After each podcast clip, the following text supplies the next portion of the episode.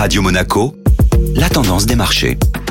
Radio Monaco, la tendance des marchés avec Société Générale Private Banking. Bonjour Delphine Michalet. Bonjour Benjamin. Le nouveau record d'inflation en zone euro n'efface pas les gains des indices européens pour ce mois d'octobre. Pas de grande tendance hier pour les indices boursiers européens. Les volumes de transactions étaient relativement faibles à la veille d'un jour férié. L'indice CAC 40 a oscillé autour de l'équilibre une bonne partie de la séance, tentant de préserver sa performance mensuelle malgré la nouvelle accélération de l'inflation qui a inscrit un énième record dans la zone euro. Sur octobre, l'indice parisien aura tout de même repris plus de 9%, ce qui lui permet d'enregistrer sa meilleure performance mensuelle depuis novembre 2020 et de limiter son repli autour de 12% sur l'ensemble de l'année. Les banques centrales sont au menu de cette première semaine de novembre. Outre une nouvelle salve de publications d'entreprises, cette semaine sera marquée par la réunion de politique monétaire de la Réserve fédérale américaine aujourd'hui et demain. Pour l'heure, les investisseurs tablent sur une nouvelle hausse de 75 points de base des taux directeurs, ce qui porterait les taux des Fed Funds entre 3,75% et 4%. Bonne journée à tous.